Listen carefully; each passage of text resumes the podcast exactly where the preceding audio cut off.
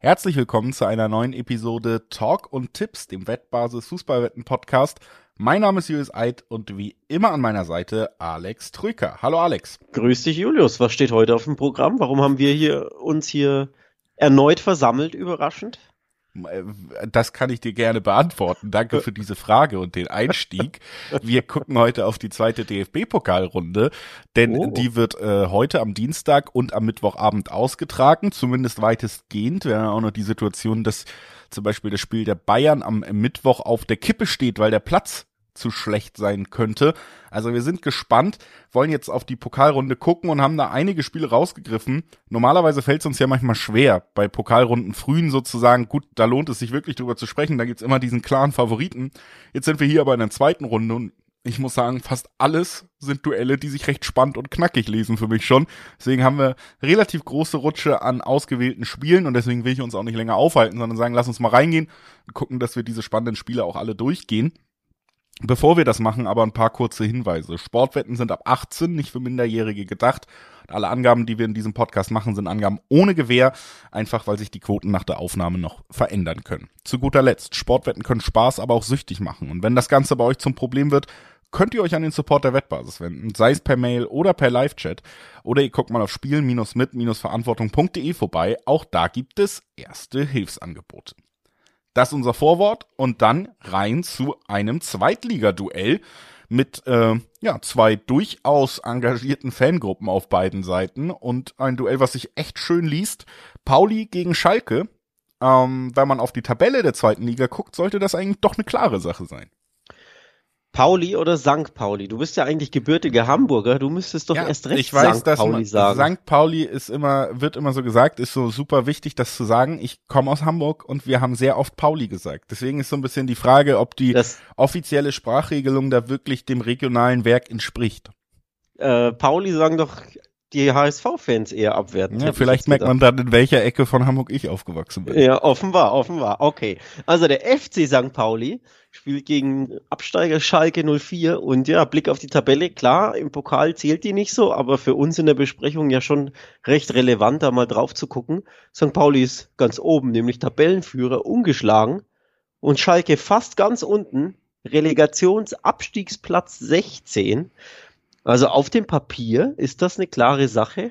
St. Pauli ganz klarer Favorit gegen Schalke, aber die Schalke haben den kleinen Befreiungsschlag ähm, feiern können am Wochenende. Endlich wieder nach Wochen der Sieglosigkeit, der Tristesse, der Blamagen, endlich mal wieder gewonnen gegen Paderborn zu Hause mit, äh, sorry, gegen Hannover zu Hause mit 3 zu 2.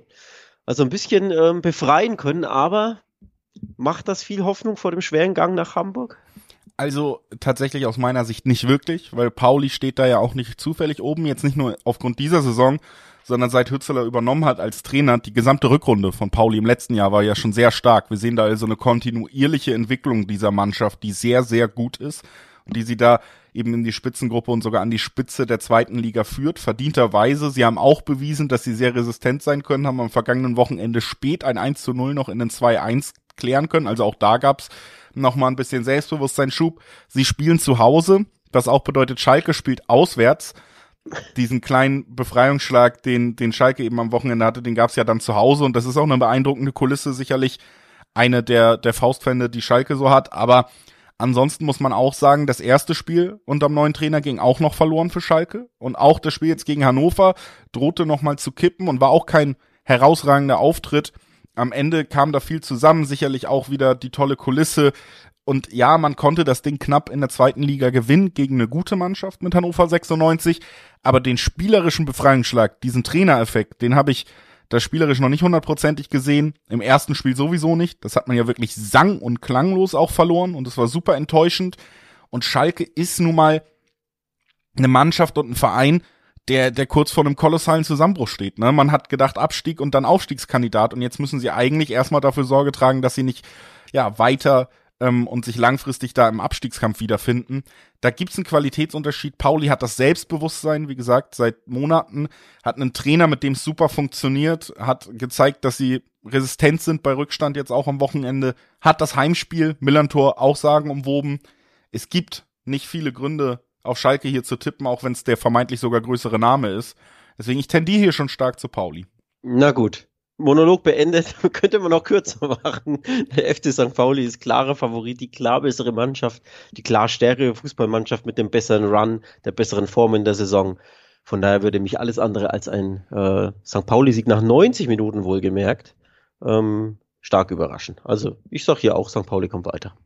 Sehr gut. Dann lass uns da direkt mal wieder den Deckel drauf machen und weitergehen zum nächsten Spiel in unserer Besprechung. Da haben wir direkt dann auch ein Erstligaduell, das eben war ja ein Zweitligaduell, viel Liga intern auch äh, diese Pokalrunde schon für so eine mhm. frühe Runde. Das erste Erstligaduell ist Stuttgart gegen Union Berlin. Ja, ähnliche Tabellensituation wie bei äh, St. Pauli und Schalke, wenn man da drauf guckt. Union Berlin ja in der absoluten Krise, haben die zehn Pflichtspielniederlagen in Folge voll gemacht, während Stuttgart jetzt auch mal eine Niederlage hinnehmen musste gegen Hoffenheim, aber in einem ziemlich wilden Spiel, wo viel drin war, wo man Elfmeter vergeben hat. Also auch da hat man wieder gesehen, das hätte man nicht mal unbedingt verlieren müssen. Man hat nicht immer das Spielglück, vielleicht auch nicht diese herausragende Qualität von einem Spitzenteam wie Bayern, das dann an einem Tag, wo das Glück nicht passt, trotzdem die drei Punkte holt aber sind auf einem super Weg, spielen super Fußball und Union Berlin, ja, insgesamt dicht an einem Komplettzusammenbruch von dem, was sie ausgemacht hat, sträflich auch in der Umschaltbewegung ähm, schwächer geworden. Und deswegen muss ich sagen, wenn man jetzt erstmal guckt, wie haben beide Mannschaften diese Saison zu Beginn gestaltet, dann Stuttgart zu Hause hier natürlich schon die Nase vorne in der Betrachtung. Ne? Ja, muss man ganz klar so, so ähm, ansprechen, dass das ein erstaunlich einseitiges äh, Spiel ist für ein Pokalspiel, bei dem zwei Bundesligen, also vorab gesehen, bei dem zwei Bundesligisten aufeinandertreffen und man eigentlich sagen würde, das sollte alles drin sein. Ist es vielleicht auch, aber in der, in der Betrachtung auf dem Papier vorab ist das eine klare Sache pro VfB Stuttgart. Ähm, sehen auch die Wettanbieter ähnlich. Da gibt es 1,60er Quoten auf Stuttgart, also auch da eine klare Sache. Die Frage ist, wird das so klar oder kann Union Berlin diese Serie endlich beenden, wenn sie es schon in der Champions League und in der Liga nicht schaffen, in der Bundesliga? Vielleicht hat ja der Pokal seine berühmten eigenen Gesetze und diese zehn Niederlagen in Folge können, dadurch, dass es der Pokal ist und nicht Bundesliga und Champions League, endlich beendet werden, endlich gestoppt werden, diese, diese Talfahrt. Kann im Pokal, können andere Gesetze als die Niederlagen aktuell äh, mal für Union zählen, ist die Frage. Ja, schwer, ne? Ja, also es ist einerseits denke ich mir trotzdem so, es kann doch eigentlich nicht sein, dass diese Mannschaft jetzt auf 20 Pflichtspielniederlagen in Folge irgendwann wirst du ja mal was gewinnen oder zumindest einen Punkt holen müssen.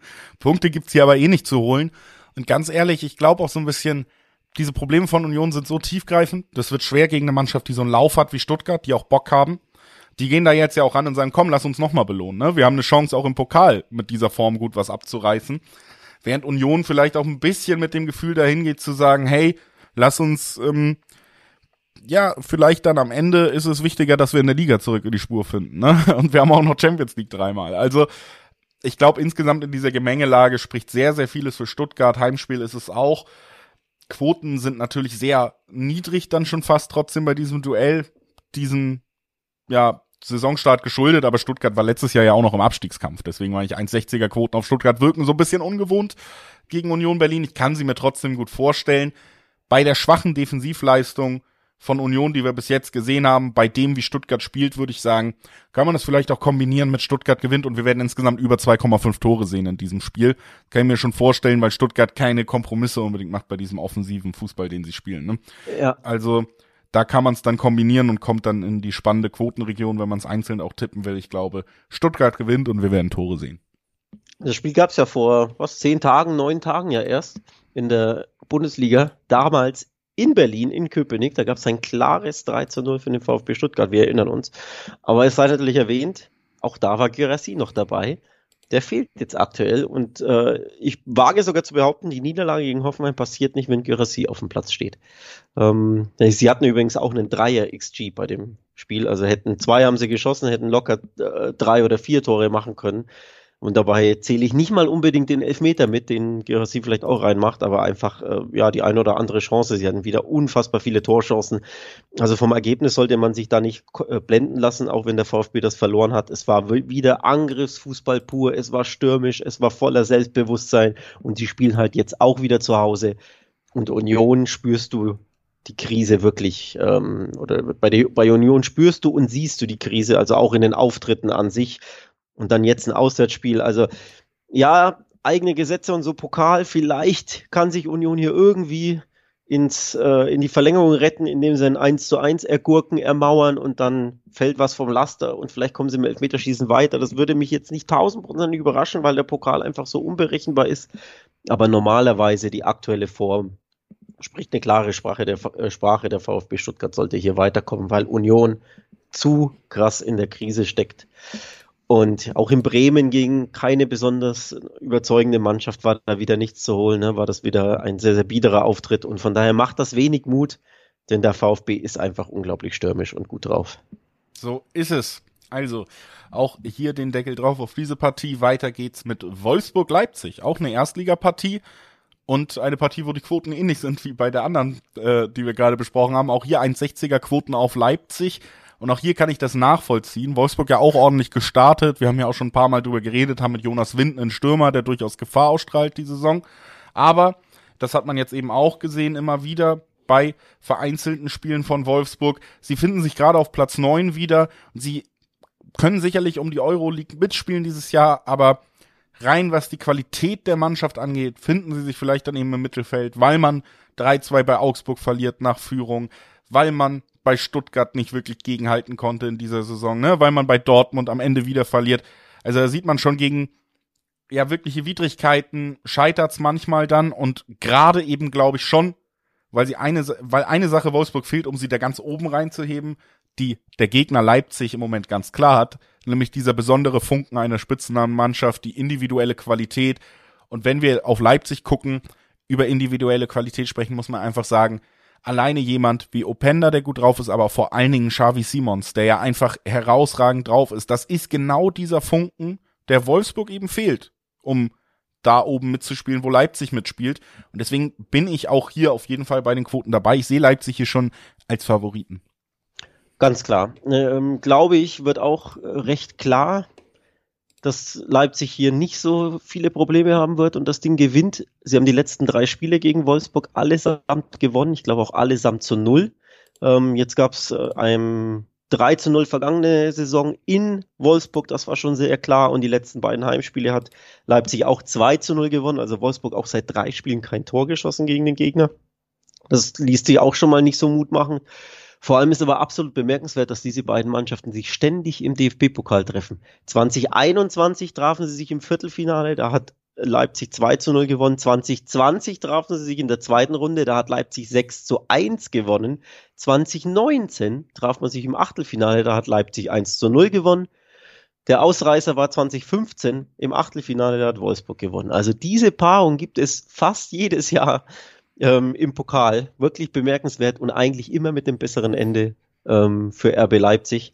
Erwarte ich ehrlich gesagt auch dieses Mal. Ähm, die sind wirklich gut drauf. Openda, Simmons hast du genannt, sind so spielfreudig. Das ist die bessere Mannschaft. Wolfsburg wirkt nicht wirklich gefestigt, sind eine okay Bundesligamannschaft, können da immer jeden mal ärgern und schlagen. Aber gegen Angstgegner Leipzig, erst recht im Pokal, glaube ich, wird nichts zu bestellen sein. Ja, würde ich am Ende so mitgehen. Auch nochmal kurz erwähnt, zumindest Leipzig, auch der amtierende Titelträger, der in den letzten Jahren im DFB-Pokal sehr, sehr gut war, zweimal schon den Pokal gewonnen hat. Ne? Also das ist auch ein bisschen deren Wettbewerb zusätzlich, kommt das, glaube ich, auch noch dazu. Die werden da mit dem Gefühl hingehen, dass das auch deren Wettbewerb ist. Und wenn sie mit Selbstbewusstsein auftreten, wenn sie ihre auch individuelle Stärke bringen, wenn man sich die Bank anguckt, wir haben es gesehen am Wochenende, bring's nochmal an Sesko hinterher, äh, wenn eigentlich das Ganze schon durch ist. Und der zeigt auch, dass er eigentlich sogar bei vielen Mannschaften Start spielen würde. Ja, also, definitiv. Ähm, ja, da gibt's dann eben doch einen Favoriten, weil Leipzig schon zu den Spitzenmannschaften dieses Jahr gehört und Wolfsburg eben nicht. Und wir, ähm, würde ich sagen, machen dann auch direkt weiter mit dem nächsten Spiel. Und da, sage ich mal so, ich wittere einen kleinen Stolperstein, mit dem vielleicht nicht alle rechnen. Denn Arminia Bielefeld, die Absturzmannschaft der letzten Jahre, kann man ja fast sagen, von in 15 Monaten von erste Liga zu dritte Liga und da auch mit einem schweren Saisonstart sogar, spielt gegen den HSV, Aufstiegskandidat dieses Jahr und alle anderen Jahre, die sie in der zweiten Bundesliga sind. Hab auch schon sehr gute Spiele vom HSV gesehen dieses Jahr. Aber Alex, weißt du, was ich auch vom HSV gesehen habe? Keine Siege gegen die Aufsteiger aus der dritten Liga und vor mhm. allen Dingen eine schon lange bekannte Auswärtsschwäche, die sich fortsetzt. Auf der anderen Seite haben wir Bielefeld. Für die war der erste, die erste Pokalrunde gegen Bochum, gegen den Erstligisten, das größte Glücksgefühl der letzten zwei Jahre. Und deswegen jetzt auswärts HSV gegen einen vermeintlich schwächeren Gegner. Das haben wir diese Saison schon gesehen, das haben wir in den letzten Jahren gesehen und selten ging es ehrlich gesagt gut aus für die Hamburger. Ja, wenn du so äh, sagst, stimmt da was? Äh, stimmt da schon? dass da ist was dran.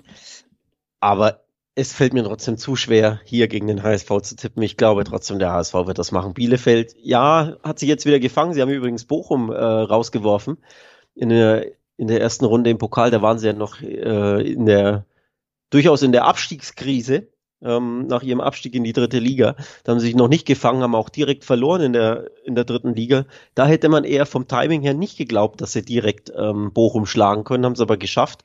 Jetzt haben sie sich wirklich gefangen, haben sich definitiv stabilisiert, haben die letzten drei Spiele in der dritten Liga allesamt gewonnen gegen Waldhof Mannheim, Duisburg und Ingolstadt. Zuletzt jetzt 4 zu 0 gewonnen zu Hause ähm, am vergangenen Wochenende.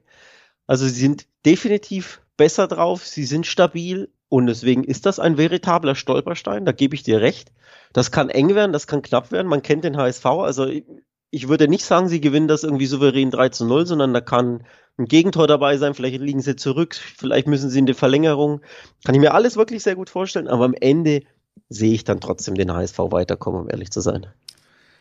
Also ich gehe hier tatsächlich ein bisschen weiter und ich glaube, das wird mindestens eine große Herausforderung äh, für den HSV, diesen Stolperstein zu überspringen. Bielefeld hast du es auch gesagt, auch noch ganz gut in Form mittlerweile eben. Ich glaube, das wird ein Unentschieden und ich glaube, wir werden hier eine Verlängerung sehen. Und wenn man da eben nicht den Deckel drauf machen kann, dann sehen wir ein Elfmeterschießen, wo dann eben alles möglich ist. Ich glaube, auch dem HSV tut sehr, sehr weh, ähm, dass Reis weiterhin jetzt ausfallen wird. Das ist für mich einer der beiden wichtigsten Spieler neben Banish eigentlich. Und gerade gegen Mannschaften, die Underdog-Fußball spielen, sind das die Spieler, die mal was öffnen können mit ihrer Klasse der fehlt super. Äh, und ich bin tatsächlich der Meinung, dass das ein Spiel ist, wo der HSV sich schwer tun wird. Heißt nicht, dass sie am Ende nicht weiterkommen. Wir haben ein paar Jahre jetzt schon gesehen, dass der HSV auch mal gerne mit dreimal Elfmeterschießen bis ins Viertelfinale vorrückt im Pokal. Aber ich glaube, da müssen sie wieder einige Meter machen. Und das vielleicht auch nicht so eine gute Nachricht für die Liga, in der sie ja jetzt auch durchaus unter Druck stehen, ein bisschen den Abstand an der Spitze zu wahren, am Wochenende dann mit so viel, so viel Ärger in den Beinen da äh, weitermachen zu müssen. Aber ich glaube schon, unentschieden 450er Quoten, Verlängerung in Bielefeld. Ja, spannend, spannender Tipp, spannende Quote auch überhaupt. Ähm, spannende Quote gibt's auch auf deinen Lieblingstipp, die doppelte Chance. Ich bin ein bisschen äh, gewundert, dass du die nicht angesprochen hast, nach deiner Laudatio auf Familia Bielefeld. Ähm, das war ja eher zwei, eine Laudatio gegen den HSV, ne? das, das stimmt, muss man das auch stimmt. sagen. Na, das stimmt natürlich. Aber ähm, ich wollte eigentlich nur die Überleitung zu deinem Tipp machen, der sich natürlich anbietet, wenn man das Gefühl hat, oh, der HSV gegen kleine Teams, auch im Pokal immer wieder tun sie schwer, ähm, scheitern auch häufiger überraschend, lassen auch in der Liga Punkte, ne? in Spielen, wo man denkt, ja, jetzt sollten sie eigentlich ihren Lauf haben und plötzlich stolpern sie. 250er Quoten gibt es auf die doppelte Chance Arminia Bielefeld oder Remy in diesem Pokalspiel. Finde ich sehr, sehr spannend. Wollte ich nur mal erwähnen. Ähm, hätte auch dein Tipp sein können, wie ich finde. Ja, ja ich sehe den HSV resistent genug. Man hat es ja auch gegen Kaiserslautern jetzt gesehen, dass sie dann spielerisch natürlich auch eine gute Mannschaft sind. Absolut. Den Druck erhöhen können, wenn sie zurückliegen würden und dass man dann sich trotzdem irgendwie ins Unentschieden mindestens rettet. Deswegen, aber ja. Macht Sinn, aber die Quote ist einfach spannend, sei hier mal ge genannt, weil es ja in, in, zur Geschichte passt, die wir hier beim HSV erzählen. Ich bleib trotzdem dabei, am Ende kommen sie weiter, denn es würde mich würde mich einfach überraschen, wenn man, äh, ja, sie stolpern ab und zu ein bisschen in der, in der Liga, aber jetzt auch nicht so krass, ne? sind ja aber trotzdem Dritter, ähm, sind ja trotzdem auf Kurs, könnten ein bisschen besser sein, aber mich würde dann äh, das Zweitrunden aus einfach so vom Timing her ein bisschen überraschen, deswegen sage ich, HSV kommt trotzdem weiter. Wir werden es sehen und kommen direkt zum nächsten Erstligaduell nochmal, Alex. Auch äh, Gladbach und Heidenheim treffen aufeinander, sind ja beides Bundesligisten und das ist aus meiner Sicht tatsächlich auch recht äh, spannendes Spiel, denn die Gladbacher ja auch schwach in die Saison gestartet und am Ende sind diese beiden Mannschaften nach neun Spieltagen nur zwei Tabellenplätze auseinander. Heidenheim auf der 13 mit sieben Punkten, Gladbach auf der 11 mit neun Punkten. Also so ein großer Unterschied ist da gar nicht gewesen und das Schöne ist ja auch, wir haben das auch schon sehen können, denn das Spiel gab es ja am letzten Wochenende. Gladbach ja. gewinnt 2 zu 1 zu Hause gegen Heidenheim und ähm, tut das gerade hinten raus, finde ich, durchaus mit Glück.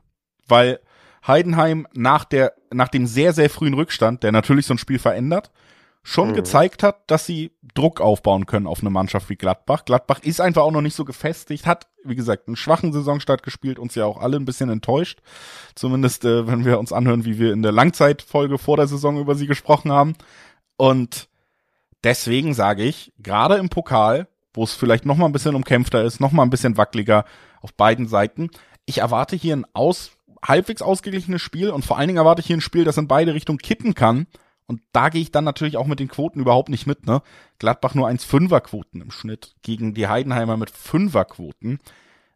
Das sehe ich nicht, vor allen Dingen wirklich auch nicht nach, wir haben das Duell gerade sehen können. Und da war das nicht so klar verteilt, wie die Quoten das naheliegen.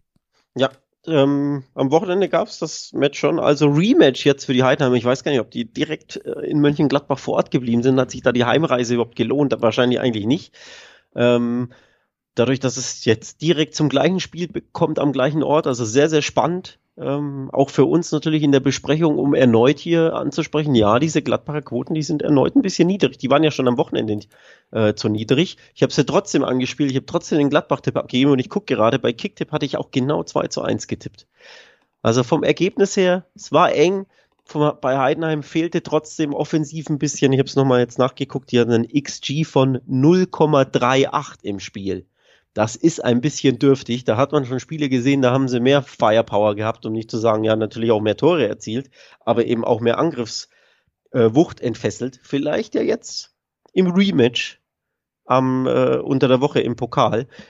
Denn ja, so klar sehe ich Gladbach erneut nicht vorne. Sie hatten jetzt schon ein bisschen Probleme. Ja, sie haben gewonnen, das tut ihnen natürlich auch gut in der Liga, aber überzeugend war es nicht. Sie brauchten ja auch ein Eigentor, um wieder in Führung zu gehen.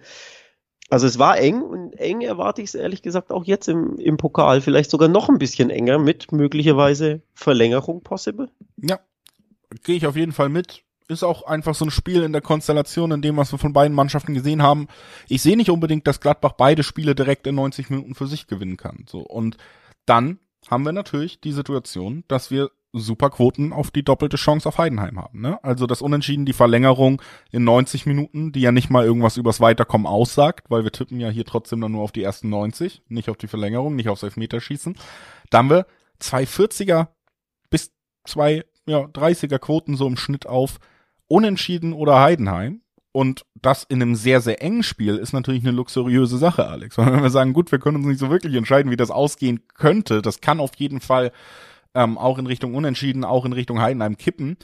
Dass wir da dann zwei von drei Ausgängen mit so einer hohen Quote abdecken können, das ist immer eine schöne Sache eigentlich und ähm, ist tatsächlich auch die Richtung, in die ich hier gehe, weil ich glaube schon, dass Gladbach einem, ja, auch in einer Situation ist, wo mich so Enttäuschungen wie so ein frühes Pokal aus gegen einen Aufsteiger oder so überhaupt nicht überraschen würden mehr. Ne? Das ist genau das, was wir in den letzten Wochen und Monaten und Jahren bei den Gladbachern jetzt gesehen haben und es würde total ins Bild passen.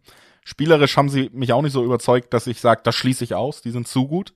Und deswegen gehe ich hier ein bisschen mit der, mit der Geschichte Gladbachs, die sich eben so zieht und sagt, doppelte Chance auf Heidenheim. Finde ich interessant. Ähm, Finde ich tatsächlich einen interessanten Ansatz. Sehr, sehr spannend.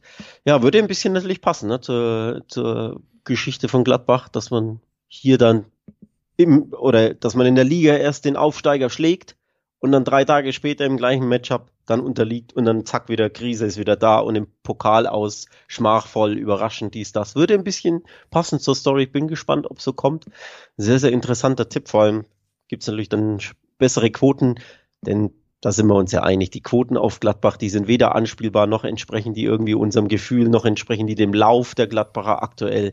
Ja, sie haben das Heimspiel, das stimmt natürlich und sind irgendwo Favorit, aber 1,60 ist mir da auch zu, zu niedrig, ehrlich gesagt. Also das ist, das macht im Dreiweg so nur Sinn, wenn man ja, doppelte Chance X2 zum Beispiel tippt. Ja. Dann lass uns äh, doch auch da den Deckel doch machen, wenn wir uns da halbwegs einig sind und noch auf das letzte Dienstagsspiel schnell gucken, was wir ähm, heu äh, heute besprechen wollen in unserer Auswahl. Es ist ein traditionsreiches Duell. Der erste FCK Kaiserslautern gegen den ersten LCK Ölln die äh, Kaiserslautern gegen Köln, die beiden ersten FCs, ähm, die beiden Traditionsclubs treffen aufeinander. Köln richtig auf den Deckel gekriegt, nochmal in Leipzig. Schwache Saison, wir haben oft drüber geredet, viele Probleme. Das erste Mal, dass Baumgart auch als Trainer sich nicht vor seine Mannschaft gestellt hat nach dem Spiel gegen Leipzig, sondern da klar auch die fehlende Bereitschaft, die fehlende Körpersprache für seinen Fußball angesprochen hat. Und wie gesagt, ich sag's seit Wochen und eigentlich seit Jahren, der Schlüssel, warum Köln ganz gute letzte Jahre hinter sich hat, ist eigentlich nur Baumgarts Fußball. Und wenn er selber sagt, meine Spieler setzen den nicht mehr um oder wollen den nicht mehr umsetzen, dann ist man in Gefahr. Auf der anderen Seite ist der Kaiserslautern, die können guten Fußball spielen, die können überzeugen, ja. aber die können selten gewinnen.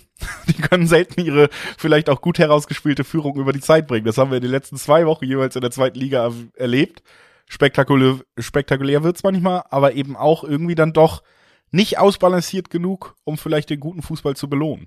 Also selten würde ich nicht mitgehen, denn sie haben äh, fünf von elf Spielen in der zweiten Liga gewonnen und sind ja auf Platz sechs, nur drei Punkte hinter dem HSV, drei Punkte hinter dem direkten Aufstiegsrang. Also so selten ist es nicht, aber sie könnten natürlich ein bisschen häufiger gewinnen, weil sie sechs der elf Spiele nicht gewonnen haben. Ich glaube, darauf äh, willst du hinaus. Ich habe ein paar Spiele von Kaiserslautern sogar äh, über die 90 Minuten gesehen. So oft gucke ich nämlich zweite Liga nicht live, also komplett live, live.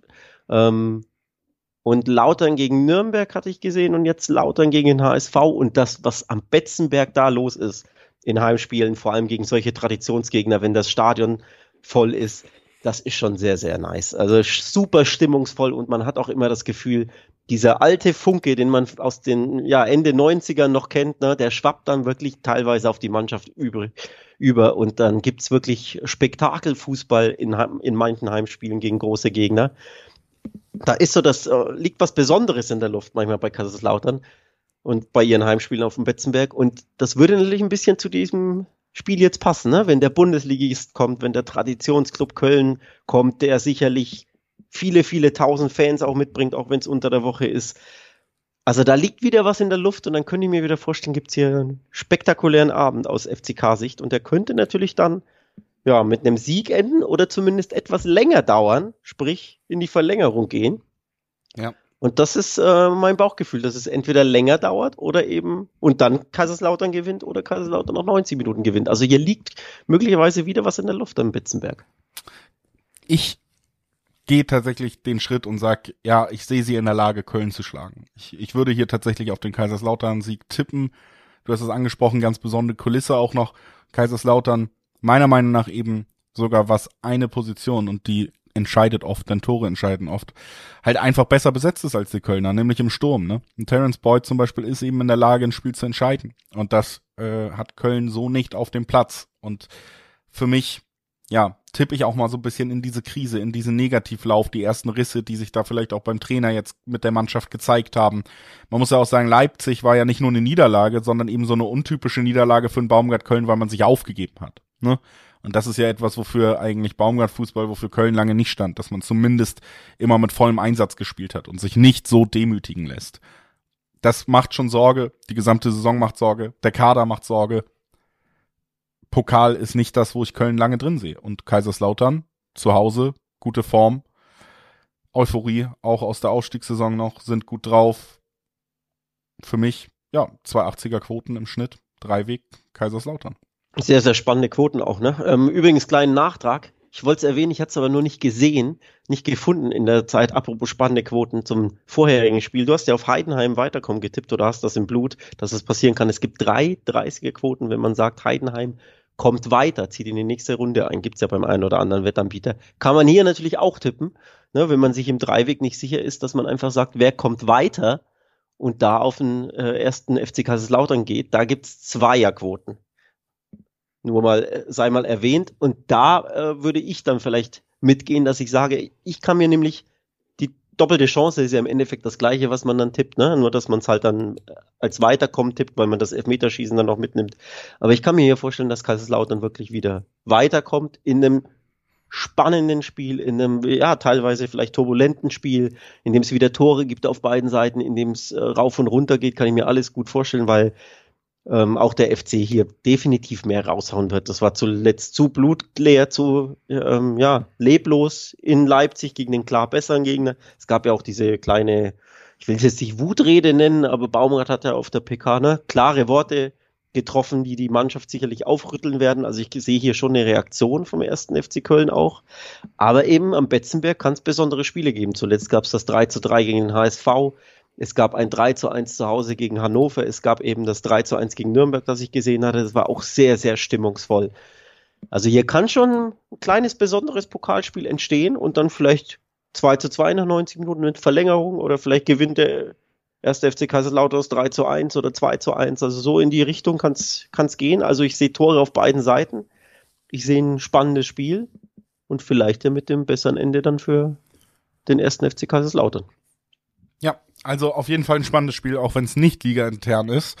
Was euch jetzt nochmal gesagt sei, bevor wir auf die Mittwochsspiele wechseln, ist, wir besprechen aufgrund der Länge, aufgrund des Formats wieder mal nicht alle Spiele, sondern die ausgewählten Spiele, die wir für sehr spannend halten. Davon gibt's in dieser Pokalrunde sehr viel. Trotzdem der Hinweis für euch, natürlich findet ihr auf wettbasis.com auch alles rund um die anderen Pokalspiele, die wir hier nicht besprechen, rund um Fußball aus aller Welt, nicht nur aus Deutschland und sogar rund um den Sport über den Fußball hinaus wettbasis.com, Vorschauen, Tipps, Prognosen, Quotenvergleiche, schaut da auf jeden Fall mal vorbei. Das ist die Seite, auf der ihr euch befinden solltet. Und wir befinden uns jetzt am Mittwochabend. Ich habe es gesagt, Alex, wir sind ja auch so ein bisschen unter uns und ich möchte dir erstmal was Persönliches sagen. Wir sprechen jetzt über Dortmund gegen Hoffenheim. Manche wissen vielleicht, ich halte es mit den Dortmundern so ein bisschen und wenn ich auf diese nächsten Wochen gucke, die Spiele, die Dortmund da vor sich hat, ich, ich kann nicht mehr schlafen. Es ist wirklich eine angespannte Situation, denn ich, ich bin auch gerade angespannt, was jetzt kommt übrigens. Ja, Dortmund hat sich so ein bisschen ja wieder was erarbeitet, finde ich, in den letzten Wochen. Es ging los mit einem Saisonstart, wo alle schon wieder einen Weltuntergang hervorgerufen haben. Fußballerisch immer noch nicht auf dem Peak, aber die Ergebnisse stimmten zuletzt. Gutes Spiel gegen Newcastle. Frankfurt wieder erster Aussitzer in der ersten Halbzeit, dann aber zurückgekämpft zu einem 3-3 zumindest und dann am Ende, ja, Schiedsrichterfragen auch offen auf beiden Seiten, also wildes Spiel, aber irgendwie so ein Spiel, was man noch vielleicht sogar als Teil einer Entwicklung sehen kann. Aber jetzt haben wir eine Woche mit DFB-Pokal zweite Runde gegen Hoffenheim. Die sind nicht schlecht drauf. Mhm. Dann Bayern, Topspiel in der Bundesliga und so wie es jetzt aussieht, wird Bayern schön unter der Woche geschont werden, was ja auch ein toller Wettbewerbsvorteil sein wird. Und dann direkt Newcastle zu Hause. Das ist schon fast Make or Break, weil wenn du das gewinnst, hast du auf einmal gute Chancen in der Champions League Gruppe, wo es eine Sensation wäre fast. Oder du verlierst jetzt alle drei und du diskutierst wieder über Trainerentlassung und Abstieg. Also ähm, Dortmund ist für mich in so einer Drucksituation, dass es mir schwerfällt, dieses Spiel davon so gesondert zu sehen. Weißt du, weil ich, ich glaube schon, dass dieser Druck eben auch beim Trainer, auch beim, bei den Spielern da ist. Ich glaube, die sind sich dessen auch bewusst. Wir spielen hier ein Pokalspiel, das du auf keinen Fall verlieren darfst. Gegen einen schweren Gegner, gegen Hoffenheim. Gleichzeitig spielen wir in vier Tagen gegen Bayern München. Ein Spiel, was entscheiden kann, wie die Fans uns komplett einordnen. Hm. Ja, der Hoffenheim hat jetzt in Stuttgart bei den Highflyern gewonnen, 3 zu 2. Sehr, sehr ähm, großes Ausrufezeichen da gesetzt, aber ob es jetzt so unbedingt verdient war, also war auch ein bisschen äh, Matchglück, glaube ich, dabei und ja, Gerassi hat gefehlt mit einem echten Torjäger da vorne drin, auch wenn Undaf natürlich wieder getroffen hat, geht es dann vielleicht auch ein bisschen anders aus. Also sind nicht zu unterschätzen, Hoffenheim, ganz klar, aber man weiß ja, der BVB zu Hause, das ist A, erstmal eine ganz andere Kategorie. Und zweitens, man weiß ja, der BVB gegen Hoffenheim, da gewinnen sie halt einfach immer, ne? Ähm, seit Jahren gibt's da immer wieder, trotz Widrigkeiten, trotz Problemen, gibt's immer wieder die Siege. Im September haben sie ja auch in Hoffenheim 3 zu 1 gewonnen, das war auch wieder nicht leicht, aber am Ende haben sie einfach gegen Hoffenheim so dermaßen häufig das bessere Ende für sich, das ist schon äh, absolut bemerkenswert dass ich äh, ja trotzdem hier sage, von den drei von dir angesprochenen Spielen, die, die allesamt knackig sind, die allesamt natürlich es in sich haben, ist das das Spiel, wo ich am ehesten guten Gewissens sagen kann, Dortmund gibt sich hier keine Blöße und gewinnt das Ding. Es sind auch alles drei Heimspiele, ne? Also das ja, ist tatsächlich das auch der Punkt. Ähm, ich bin da völlig bei dir. Ich gucke auf dieses Spiel und denke mir, Dortmund zu Hause verliert eigentlich nicht. Dortmund oder Terzic Dortmund verliert ja eh eigentlich nicht. Also das haben wir ja auch am Wochenende wieder gesehen. Ne? Auch wenn du in Frankfurt 3 zu 1 zurückliegst, verlierst du nicht. Aber dann stellt sich natürlich schon die Frage bei diesen drei Spielen, glaubst du, dass es wirklich aufrecht zu erhalten? Also Bayern wird natürlich die größte Herausforderung überhaupt. Newcastle wird sicherlich ganz anders rangehen nach dem Hinspielergebnis. Ah, und dann bin ich fast schon wieder auch ein bisschen mehr bei dir, wenn man dann sagen muss, ja, selbst wenn diese Heimserie reißt, wenn diese Wir verlieren nicht Serie reißt, dann wahrscheinlich gegen einen anderen Namen zu Beginn dieses dieser triple äh, wichtigen Spiele. Und du hast es auch angesprochen, Hoffenheim tut sich schwer gegen Dortmund. Das liegt auch daran, dass Hoffenheim auch unter Matarazzo, vielleicht sogar wieder deutlicher unter Matarazzo als zuletzt noch in den Jahren, wo er noch nicht Trainer da war, auf ein relativ wildes Spiel setzt ähm, und immer wieder auch auffällt durch, durch defensive Fahrlässigkeiten im Umschalten. Und das ist einfach was, was Dortmund immer entgegenkommt. Deswegen haben sie so eine gute Statistik, weil die DNA, die Spielweise der beiden Vereine immer Richtung Dortmund auch tendiert. Das dann zu Hause auch noch bei Dortmund. Am Ende gehe ich das mit. Ich glaube, Dortmund wird das hier gewinnen und mit einem halbwegs guten Gefühl reinstarten. Ich glaube auch, sie werden es in 90 Minuten gewinnen. Ähm, und dann werden wir uns ja schon in der nächsten Folge übermorgen, Alex, Donnerstag über Dortmund Bayern unterhalten und da nochmal anders vielleicht auf Schwarz-Gelb gucken.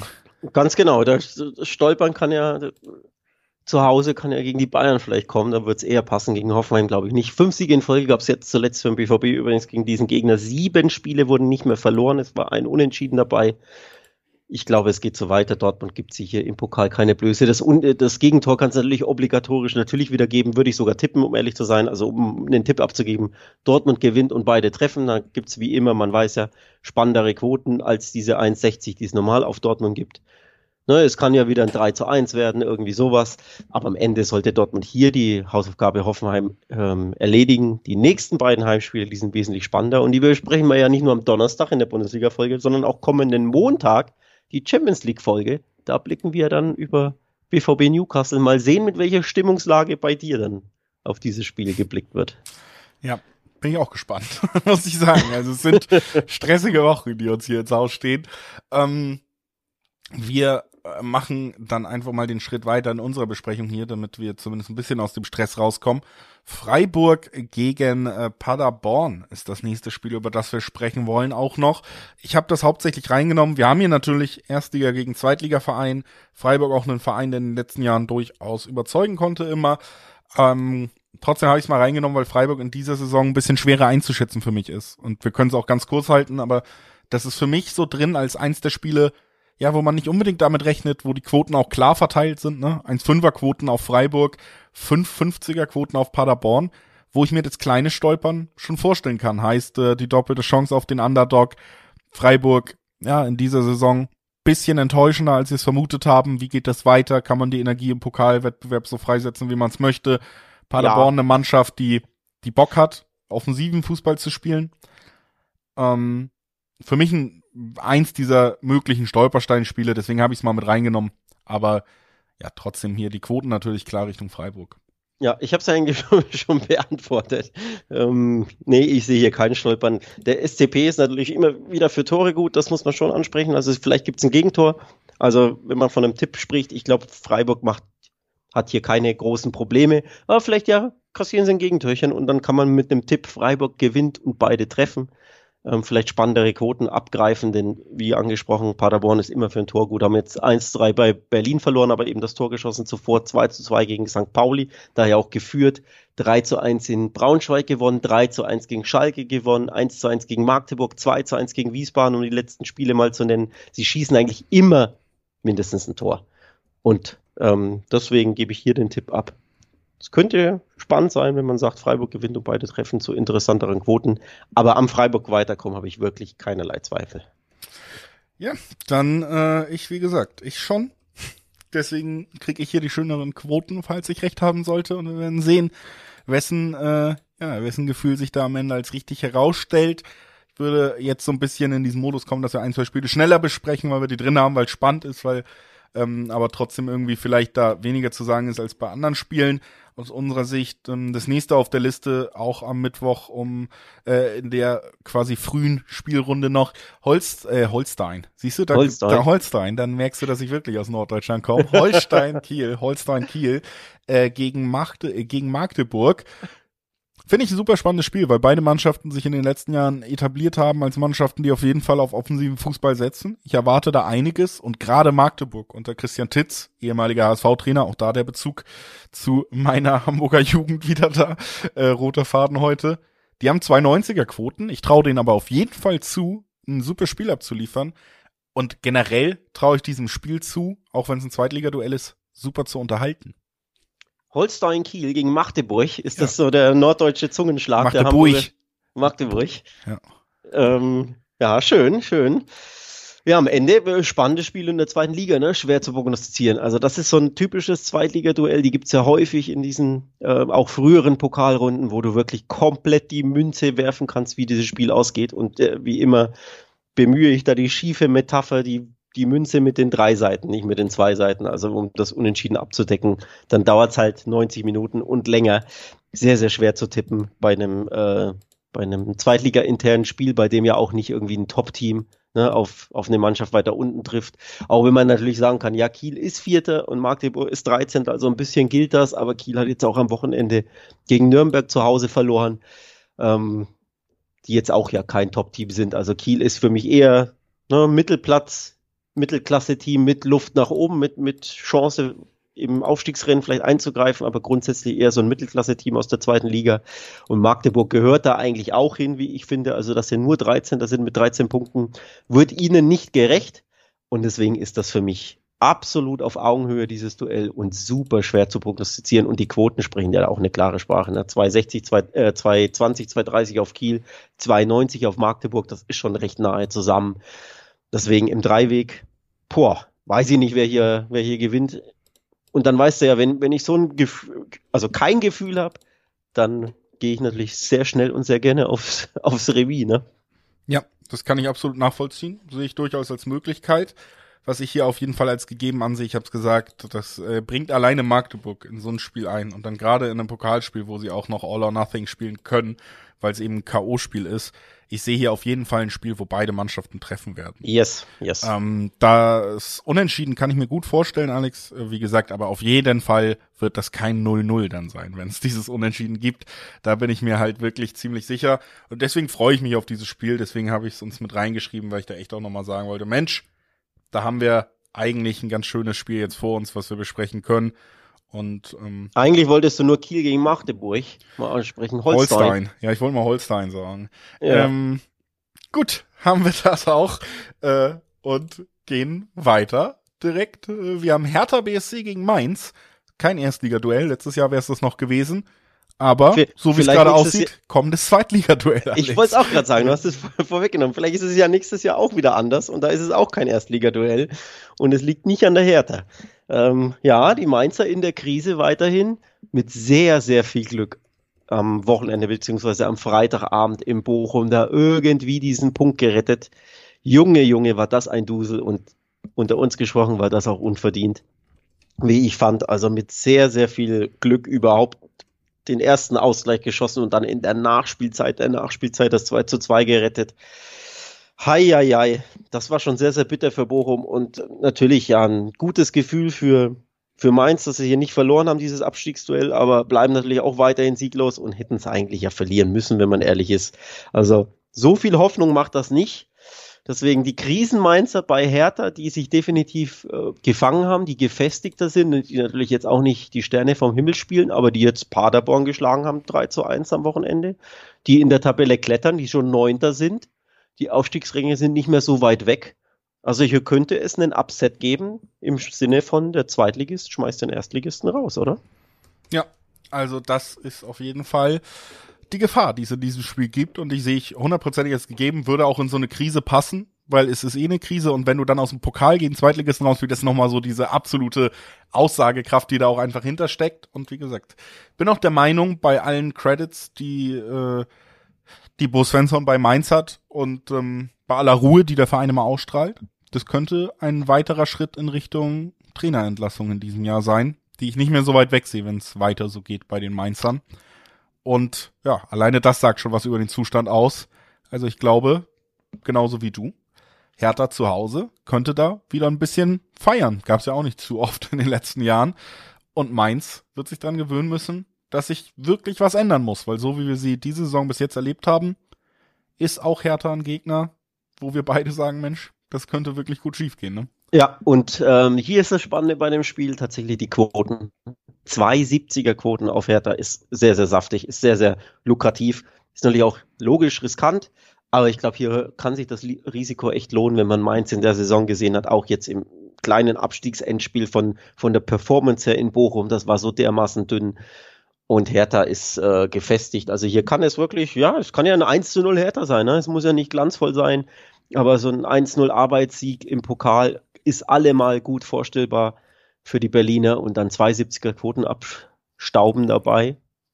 Ist eine Möglichkeit. Also sollte man auf jeden Fall mal auf dem Zettel haben, dass es hier sehr, sehr hohe Quoten für die Hertha gibt. Ja, dann lass uns da auch Schluss machen und jetzt langsam auch Schluss machen mit diesem Podcast. Aber ein Spiel haben wir noch. Bei aller norddeutscher Folklore, die ich hier als äh, Moderator heute einbringen durfte, möchte ich natürlich aufhören, Alex, mit deinen Heimatgefühlen. Nürnberg gegen Rostock steht an. Fieberst du damit? Das ist sehr lieb von dir. Ähm, nicht im Stadion, aber man hat natürlich, man blickt wohlwollender auf den ersten FC Nürnberg. Ich bin ja in Nürnberg beheimatet. Deswegen dein Hinweis darauf. Und ja, ich sage, der erste FC Nürnberg gegen Rostock lässt nichts anbrennen. Okay. Gut, dann äh, haben wir das auch besprochen. Nee, äh, lass uns noch kurz ein wenig drüber reden. Ähm, wir haben hier, wie gesagt, mit Nürnberg eine Mannschaft, die, ja, finde ich, für mich immer schwer einzuschätzen ist im Moment. Wir sehen sie ja auch dieses Mal wieder so auf Platz 8 in der Liga und dann äh, kriegt man gerade wenn man es nicht Spiel für Spiel komplett verfolgt, immer mal wieder mit, dass es da eine richtig gute Leistung, richtig gutes Ergebnis gab. Dann fällt man wieder so ein bisschen raus, ist doch im Mittelfeld unterwegs und ist immer eine Mannschaft, wo ich mich so ein bisschen frage, wo geht's hin?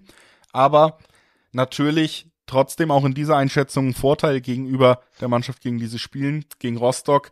Die ordnen sich auf Platz 15 in der zweiten Liga ein und ja, sind für mich auch eine Mannschaft, da fällt es mir leichter, sie einzuschätzen, nämlich als prinzipiell schwächer als Nürnberg. Dann haben wir eben auch einen Verein, wo das durchaus was wert ist mit Nürnberg, dass sie ein Heimspiel haben. Ne?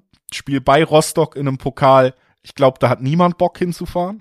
Aber ähm, in Nürnberg, das nimmt da noch ein bisschen Druck erstmal raus, was, was die Rostocker Fanseite angeht. Vor allen Dingen bringt es ein bisschen Druck, positiven Druck von der Tribüne für die Nürnberger. Und das ist in der Gesamtkonstellation dann für mich doch eine relativ deutliche Sache. Das Schöne ist, dass die Quoten da zumindest nicht so klar ausschwanken wie bei anderen Spielen, wo ich so einen klaren Favoriten habe. Hier gibt zumindest ja 1,9er Quoten im Dreiweg auf die, auf die Nürnberger. Ja. Und das ist was, was ich mir dann am Ende auch gut vorstellen kann. Ja, ähm, du hast es angesprochen, ich führe es weiter aus. Nürnberg zu Hause in der zweiten Liga noch ungeschlagen. Drei von fünf Spiele gewonnen, zwei Remis, kriegen auch wenig Tore. Ähm, erst fünf Gegentore. Gleichzeitig ist Rostock in der Liga sehr, sehr auswärts schwach ähm, hat einfach vier der fünf Gastspiele verloren in der zweiten Liga und hat auch erst drei mickrige Törchen geschossen, also heim stark oder zumindest gefestigt zu Hause, trifft auf auswärts schwach, dann ist die aktuelle Form klar, spricht klar für den ersten FC Nürnberg, der drei seiner letzten vier Spiele gewonnen hat in der zweiten Liga. Rostock hat gleichzeitig sechs der letzten sieben Spiele gewonnen. Also auch die Form spricht ganz klar für den ersten FCN. Und deswegen sage ich hier auch, Nürnberg kommt hier weiter, formstärker, Heimspiel, 1,90er Quote, ist auch durchaus interessant, ne? Ähm, kann man, finde ich, auch im Dreiweg hier gut anspielen. Haben zuletzt ja in Kiel gewonnen, die ja Vierter sind in der Tabelle der zweiten Liga. Also auch ein kleines äh, Ausrufezeichen in der Fremde jetzt gesetzt, Nürnberg. Von daher sind sie ja ganz klar hier für mich der Favorit und sollten, sollten das Ding auch gewinnen. Gut. Dann lass uns damit abschließen und äh, sagen Dankeschön, dass ihr eingeschaltet habt zu dieser DFB-Pokal-Folge. Wir haben einige besprochen und ich muss sagen, generell einfach viele Partien, die sich spannend lesen, paar, die auch Spektakel versprechen, paar, die Anspannung versprechen und das geht eben am Wochenende weiter, ne, Alex? Und deswegen sei euch gesagt, wer unter anderem wissen will, wie äh, Dortmund gegen Bayern München endet, der sollte einschalten. Man sagt jetzt, es ist der deutsche Klassiko, Alex. Du hattest jetzt gerade eine schlechtere Erfahrung, was, was dieses Format angeht, den Klassiko. Mal gucken, wie es dann am nächsten Wochenende für mich läuft dann. Und äh, all das könnt ihr nachverfolgen, wenn ihr Donnerstag wieder einschaltet in die nächste Folge. Abonniert, folgt diesem Podcast gerne, dann verpasst ihr auch keine einzige Episode. Und bis dahin, genießt den DFB-Pokal, viel Freude und ciao.